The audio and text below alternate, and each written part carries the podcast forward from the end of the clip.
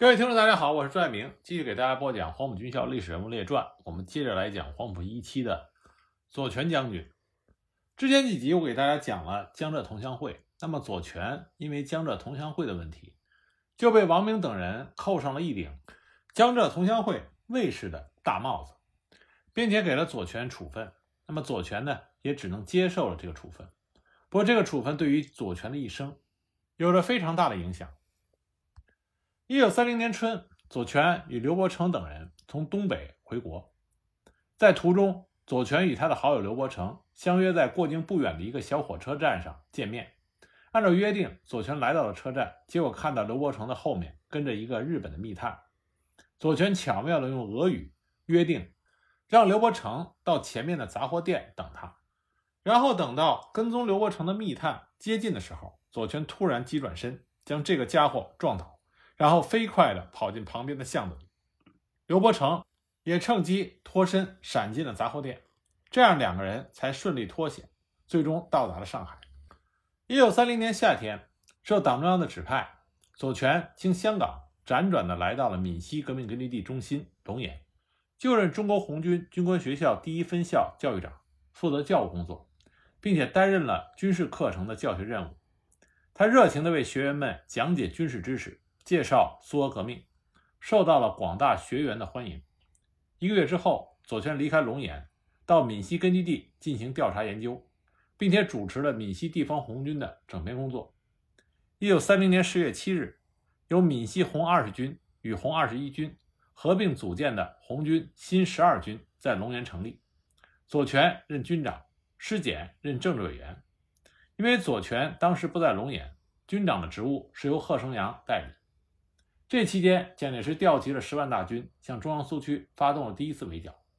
闽西苏区成为中央苏区反围剿作战的东线战场。在国军张真部的进攻下，闽西龙岩、永定先后失陷，前线战事紧急。左权根据中共中央南方局的指示，结束了地方调研工作，于十二月二十日正式就任新十二军军长。他到任之后，积极的整训部队。拟制了反围剿作战计划。针对闽西苏区当时的形势，左权出于一个共产党人的强烈责任感，于十二月二十九日和政委施简联名向南方局写了一个书面报告，汇报了闽西苏区的真实情况，建议红军暂停进攻东江，改为进攻漳州，并且提出建设和巩固闽西苏区根据地，肃清残匪，巩固内部。是闽西党和新十二军的主要任务。由于当时城市中心论在中共中央占据着统治地位，他们的这个正确建议并没有被采纳。为了配合红一方面军的反围剿作战，十二月底，左权指挥新十二军以长汀为支点，运用游击运动战的方式，在龙岩以北的永定、武平、连城、长汀地区袭扰敌人，阻止了张真的进攻。一九三一年一月初，国军对于红一方面军和中央苏区的第一次围剿被打破。那么，在红十二军的打击下，国军对于闽西苏区的围剿也悄然收场。为了适应大规模反围剿作战和红军的正规建设，从一九三一年初开始，红一方面军加强了司令部建设。二月间，左权被调离了红十二军，来到毛泽东和朱德身边工作，任红一方面军司令部作战参谋。从此，左权就开始了他一生中极有建树的参谋工作生涯。对于毛泽东、朱德，左权在苏俄留学的时候已经有所耳闻。那么，来到这两者的身边之后，耳濡目染，亲自的聆听教诲，左权从他们身上学到了许多在军事学校和教科书中学不到的东西，为以后他参与指挥红一军团和八路军作战打下了基础。担任作战参谋之后。左权很快就显示出他出色的军事才华和工作能力，得到了毛泽东、朱德的好评和赏识。不久，他就被提升为红一方面军司令部参谋处作战科科长。在第二次反围剿期间，左权跟随着毛泽东、朱德辗转苏区各地，参与作战谋划。根据毛朱的指示，在作战间隙，他参与指导红一方面军总部机关干部的军事训练工作，并且亲自担任军事教练。这年六月初，左权被正式任命为红一方面军司令部参谋处长。一九三一年七月，蒋介石发动了对中央苏区的第三次围剿。从八月七日到十一日，在朱毛的指挥下，红一方面军主力在连城、梁村、黄陂三战三捷，歼敌一万多。在黄陂战斗结束之后，左权奉命率领红三十四师、红十师冒雨向宁都方向追击毛炳文的残部，一口气追了十多公里，歼敌一部，缴获了大量的武器装备。回到驻地之后，为了掩护红军主力转移，遵照毛泽东声东击西的指示。左权又率领红三十四师和红十师东向闽西牵制和迷惑敌人。完成任务之后，他率领部队回到兴国，与主力红军会师。一九三一年十二月十四日，国民党第二十六路军在宁都起义。起义爆发前夕，左权和中国军委副主席、红军总政治部主任王家祥、中国军委秘书长刘伯坚一起，作为中国军委的代表，携带电台到了宁都城东南的。彭湃县苏维埃政府所在地固村，负责联络和指导起义部队。宁都起义成功之后，二十六路军被改编为红五军团，辖第十三、十四、十五三个军。由于第二十六路军的上层军官大多数都是日本的士官生、保定军校生、冯玉祥西北军官学校的毕业生，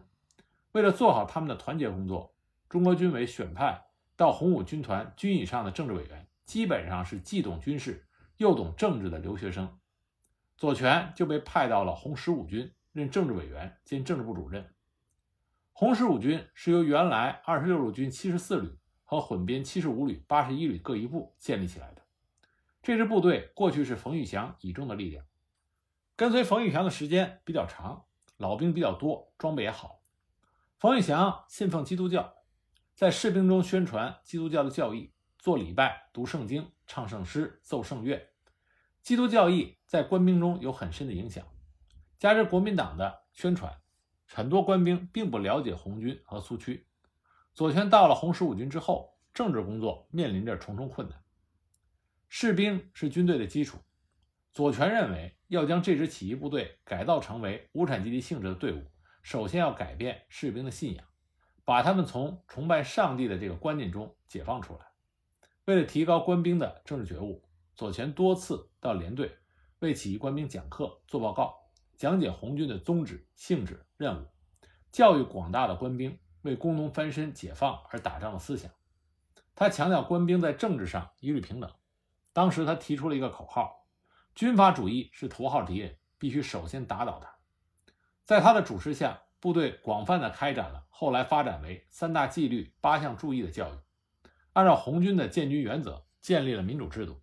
连以下设立了士兵委员会，让士兵用民主的办法自己管理自己。部队实行经济公开，官兵待遇一律平等。为了增加起义官兵对于苏区和红军的了解，左权组织起义官兵到苏区的党政机关、红军学校和部队驻地参观学习，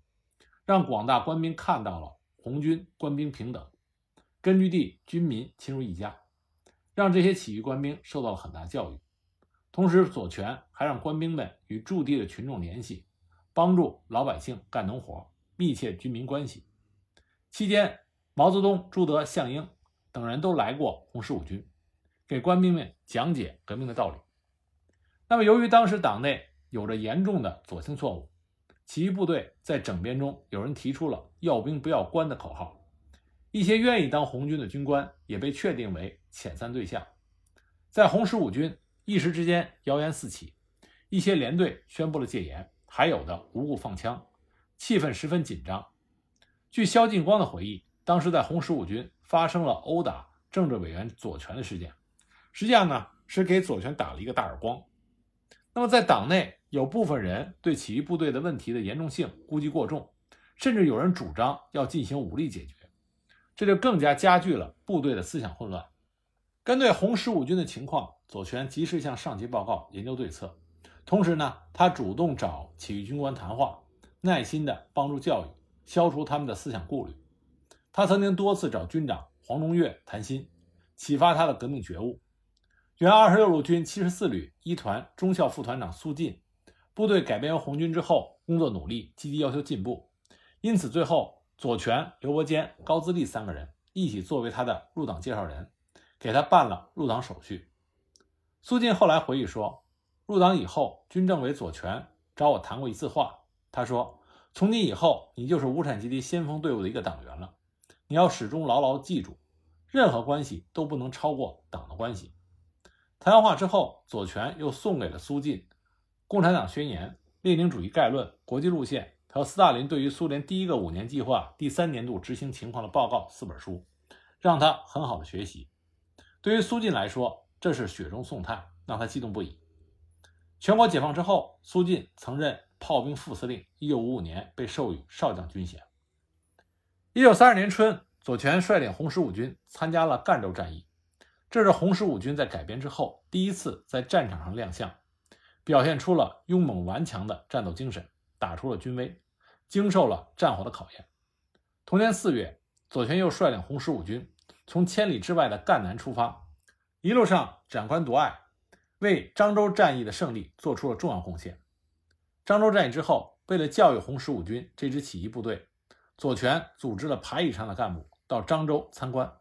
教育部队要严格遵守城市政策和群众纪律，强调要学习苏联红军。这个做法得到了毛泽东的好评。由于红十五军模范的执行纪律、买卖公平，给漳州人民留下了良好的印象。那么，正当红十五军在南靖开展群众工作期间，红十五军军长黄中岳和红五军团总指挥季振同突然被捕，左权被任命为红十五军军长兼政委。对于这两个人的被捕，左权虽有疑虑，但是为了稳定部队，只能是极力的按照中央的口径去教育部队。一九三二年五月底，中国军委突然宣布撤销左权红十五军军长兼政委的职务，到后方接受审查。这是因为在1931年1月，中共六届四中全会之后，王明左倾教条主义把持了中央领导权，他们在中央苏区大搞肃反的扩大化。1932年5月，在中央苏区的肃反运动中，有人向苏区中央局告发了左权，说左权在任红十二军军长的时候，曾经收藏过托陈取消派的文件。苏区中央局在得到报告之后，极为重视此事。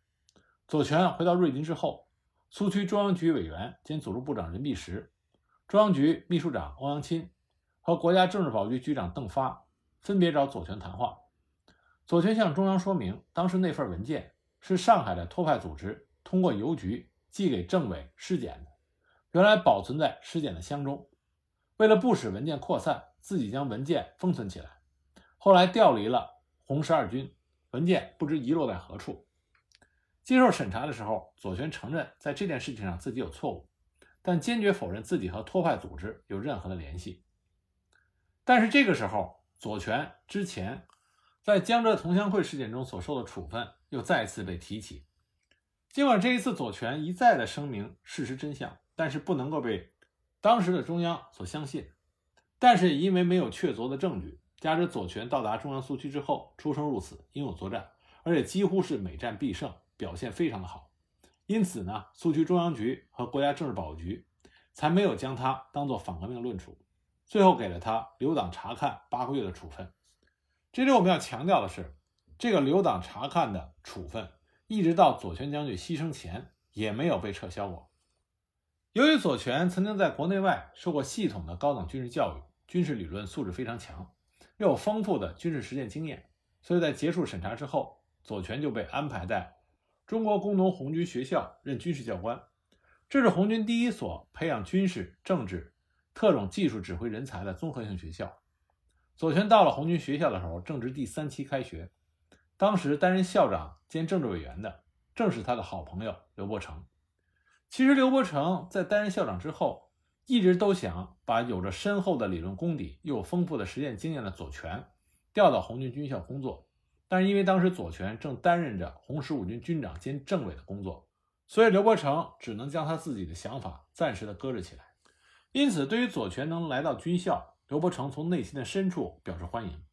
凭着他和左权的友谊，刘伯承根本不相信左权会参加什么托派组织。在他的心中，左权是一个作风正派、党性原则极强的人。刘伯承与左权进行了长谈，告诉他要相信组织，不要着急。问题总会有搞清楚的时候。同时呢，他还希望左权能够发挥特长，大胆工作，为红军培养出高素质的指挥员。左权这个时候刚刚遭到了意外打击，处境非常不好，但幸亏他能与待他如兄长的刘伯承共事，这使他多少的感到了一些宽慰。那么在新的岗位上，左权以一个共产党员的坦白胸怀，对党忠心耿耿、兢兢业业的工作，根本看不出他是刚刚受到撤职处分的人。左权在红军学校主要担负军事课程的教学任务。为了讲好每一堂课，他都十分的认真准备，重新研读了马列主义理论和一些中西方著名军事家的军事著作。在他的案头，除有党的文件、毛泽东、朱德的著作之外，还有俄文版的《列宁全集》、苏联红军丛书、伏龙芝、苏沃洛夫、克劳塞维茨等人的军事文集，以及曾国藩、左宗棠的文集等等。左权在课堂上理论联系实际，善于用典型的战例说明深奥的理论问题，达到很好的课堂效果，受到大家的好评。曾经在他的课堂上学习的耿彪回忆说：“左权同志学识丰富，给干部做报告、讲课谈笑风生，引人入胜；讲战斗有头有尾，绘声绘色；谈学习引经据典，深入浅出；说历史因事源流，头头是道。”他既懂得天文地理，又了解中外的战略战术，深受干部战士的敬重和爱戴。在做好教学工作的同时，左权翻译发表了苏联国内战争中的红军，撰写了苏联红军中党的工作原则等文章，还编写了《军语解释》一书。这些文章和书籍对于推动当时红军的建设起了重要作用。一九三二年十月，总参谋长叶剑英与刘伯承对调。担任红军学校校长，这个时候正是红军学校第三期学员毕业前夕。根据教学计划，叶剑英到任之后，组织了一次远距离的野战演习。左权和其他的军事教员积极地协助叶剑英，对演习进行了认真的准备。演习开始之后，左权随着演习部队从瑞金出发，经武杨围、谢坊、乐村、会昌，往返一百多公里，运用山地、丘陵、平川。江河等地形地貌进行了近似实战的演练。这次演习对红军学校的教学工作和学员学业是一次检验，取得了圆满成功。一九三三年初，第四次反围剿开始之后，前线战事紧张。为了发挥左权参谋工作的特长，中国军委重新启用了左权，让他去总参谋部第一局任作战参谋。期间，左权参加了黄陂战斗的组织指挥。由于左权显现出卓越的军事才能，以及在战斗中表现出对党的忠心耿耿，一九三三年五月九日，他被提升为中国军委总参谋部第一局副局长，协助局长张云逸工作。一九三三年九月，蒋介石集中了五十万兵力，对中央苏区发动了第五次大规模的围剿。由于以博古为首的中共临时中央推行王明的左倾错误路线。中央苏区的反围剿作战从一开始就陷入到不利的局面。为了加强中央苏区南线的作战指挥，中国军委调左权任粤赣军区司令员。南线战事初步稳定之后，十月下旬，左权又被任命为中国工农红军总司令部兼第一方面军司令部第一局局长。第五次反围剿开始不久，原来红一军团参谋长徐彦刚调任红一军团第二师师长。参谋长一职出现空缺。一九三三年十二月底，红一军团在永丰以南的丁毛山与敌人展开激战，左权奔赴前线，就任红一军团参谋长。为了阻止敌人进攻，从战术上找到出路，一九三四年二月十日，在军团政委聂荣臻的倡议下，左权参与起草了关于用运动战消灭敌人的建议，以聂荣臻和林彪的名义上报中国军委。建议今后不要处处修工事，应当采用运动战，寻求机会消灭敌人。但这些来自于战斗一线的呼声，并没有被当时的中国军委所接受。一九三四年四月，广昌保卫战，红军以所谓的集中对集中、堡垒对堡垒、阵地对阵地的方式，与国军拼消耗，使得红军的主力部队受到了很大的削弱。经过这场战役，左权对于左倾路线有了进一步的认识。他和广大的指战员一起，为了挽救红军的不利局面，尽了自己最大的努力。由于军事战略方针的错误，红军在战斗中不断的失利，部队减员很大。经过广泛的动员群众，各部队补充了很多新的战士。他们大部分人是刚刚放下铁锤和镰刀的工人、农民，没有基本的军事知识，直接影响了部队战斗力的发挥。为了指导新战士尽快的提高军事技能，左权在紧张的作战间隙撰写了《怎样使新战士很快成为熟练的战士》的一文，发表在了1934年7月10日出版的《红星报》上。在第五次反围剿的艰苦阶段，部队行军作战非常频繁，参谋工作纷繁复杂。左权担任红一军团的参谋长之后，一直战斗在第五次反围剿的最前线。他按照林彪、聂荣臻的意图，积极的谋划、拟制作战方案和计划，并且组织作战，督促作战计划的落实。当时的斗争非常艰苦，工作也是纷繁多序，诸如布置通讯、指挥侦察、补充兵员。组织和转送伤员、筹划粮草、枪弹等等事无巨细，左权都是亲自过问。他将全部身心都投入到了战斗和工作中。当时的中国军委主席朱德曾经这么评价说：“在日夜不断的战斗与行动中，就在几天几夜不合眼的疲劳中，左权他从来没有表现过倦怠、疏忽、放任与暴躁。”一九三四年八月底，左权派出的侦察部队。侦知围剿中央苏区的国军东路军一部在温坊活动，于是左权就帮助林彪和聂荣臻策划了第五次反围剿中红军唯一的一次大胜，这就是温坊战斗。温坊战斗发生之前，当时红一军团奉命令抵达了苏区东部闽西的草坊地区，准备抗击国军东路军李延年纵队。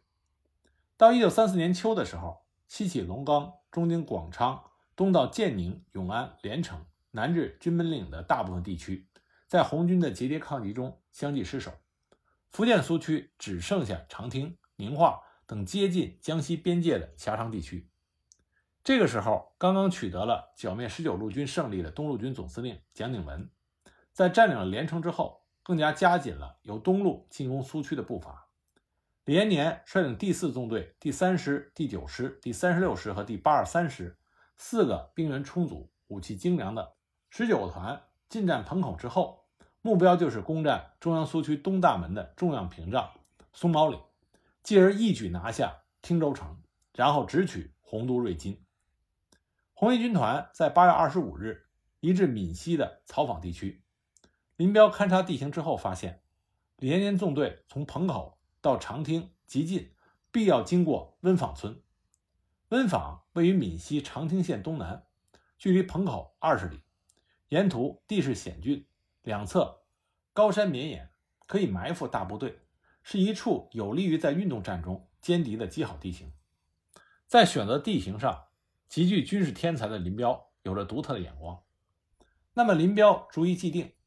左权作为参谋长，立即派出一军团。侦察科长刘忠率领军团的便衣侦察队和红二师侦察连，携带电台一部，深入到敌人纵深，摸清敌人的动向。八月二十六日，一军团接到朱德的电令，李延年纵队定三十日集中彭口、毕州地区，准备向和田、汀州进攻。我军目前的作战任务是以一军团协同二十四师，在彭口以西地域抗击李纵队，并以九军团为预备队。虽然军委朱德的命令仍然是抗击死守，但是林彪、聂荣臻认为，之前按照军委那种一步一顶牛的堡垒对堡垒和短促突击的战术，结果就是节节抗击，屡战屡败。而且由于我军节节抗击，使得敌人每次运动只前进两三里，这样红军自然就失去了在运动战中消灭敌人的机会。林彪坚持认为，如果红军的主力离得稍远些，敌人就会大胆的前进比较远的距离。这就会造成在局部上脱离其整体，为红军提供打运动战的有利条件。于是，林彪、聂荣臻就决心违背军委的短促突击的原则，将主力后撤二十里，以其诱敌深入。其实，林彪的这个构想，他和聂荣臻、左权已经接连向中国军委提过十数次。比如，早在年初，也就二月十号，林聂就向中国军委提出：“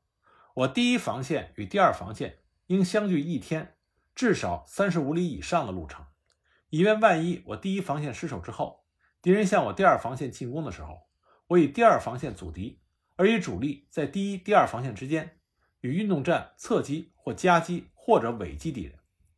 但二月十二日，朱德回电否定了林聂的建议。回电中说，提议防区之间要相距一日的行程，我们是不同意的，因为照例不是离开自己堡垒几十里，而是要补助攻势。按照军团首长诱敌深入的思路，当时军团作战科拟定了作战计划。作战计划是这样的：当敌人大胆前进二十里时，趁其立足未稳、攻势尚未修好之前，迅速的大胆插入分割，以黑虎掏心的战术，利用夜幕的掩护，主攻部队直插敌人的指挥中心，将其消灭，再分割围歼其余各处的敌人。八月二十六日，林彪、聂荣臻命令红军第二十四师。伪装为地方部队，在朱宗岭、消防、桥下一线休息整理、修补工事，以诱使李延年纵队大胆地向长汀跃进。林彪、聂荣臻则亲自率领红军第一军团、红军第九军团的主力隐蔽南移。林聂这次不按照军委的命令死守温坊来打击敌人，反而自机行动，将主力退进苏区二十里，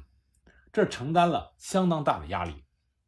三十日晚。红军进入到松毛岭阵地，第二天，也就是九月一日的凌晨，敌人李玉堂第三师第八旅两个团由杨坊至温坊之间集结出动，至正午时分，向松毛岭挺进了十多里，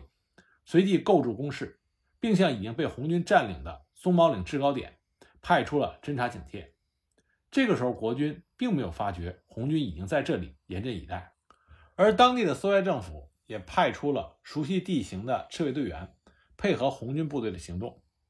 九月一日晚上九时，红军一切准备就绪。杨防伟到温坊的电话线已经被红军的侦察员剪断。这个时候，红军发起了攻击。由于红军充分地发挥了夜战、近战的优势，经过五六个小时的激烈战斗，大部分敌人被消灭，只有少数残敌尚且固守在杨背村附近的碉堡和温坊南面的八角楼。一军团的五六团。配合着独立二十四师，消灭了固守杨背村的敌人。到了第二天天亮之前，战斗全部结束。除了旅长徐永相趁着黑夜逃走之外，这个旅被全歼。指挥官李延年在得知第三师第八旅被红军全歼之后，大发雷霆，大骂旅长徐永相是饭桶。他对战败不服，命令第三师和第九师开进温坊，决定与红军决一死战。九月三日早晨，国军第三师和第九师由彭口集结了三个团，其先头部队改为第九师的一个团。八时许，由杨方伟向温坊前进。红军决定先消灭这个先头团，命令一师负责截弹区归路，由二师从八仙亭，二十四师从马骨头两个方向向敌人夹击。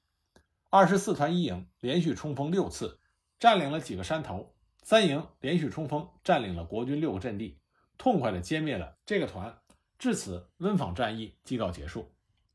这次战役的胜利给予国军东路军沉重打击，这也是第五次反围剿作战以来少有的胜利。但是它并不能改变红军的被动局面，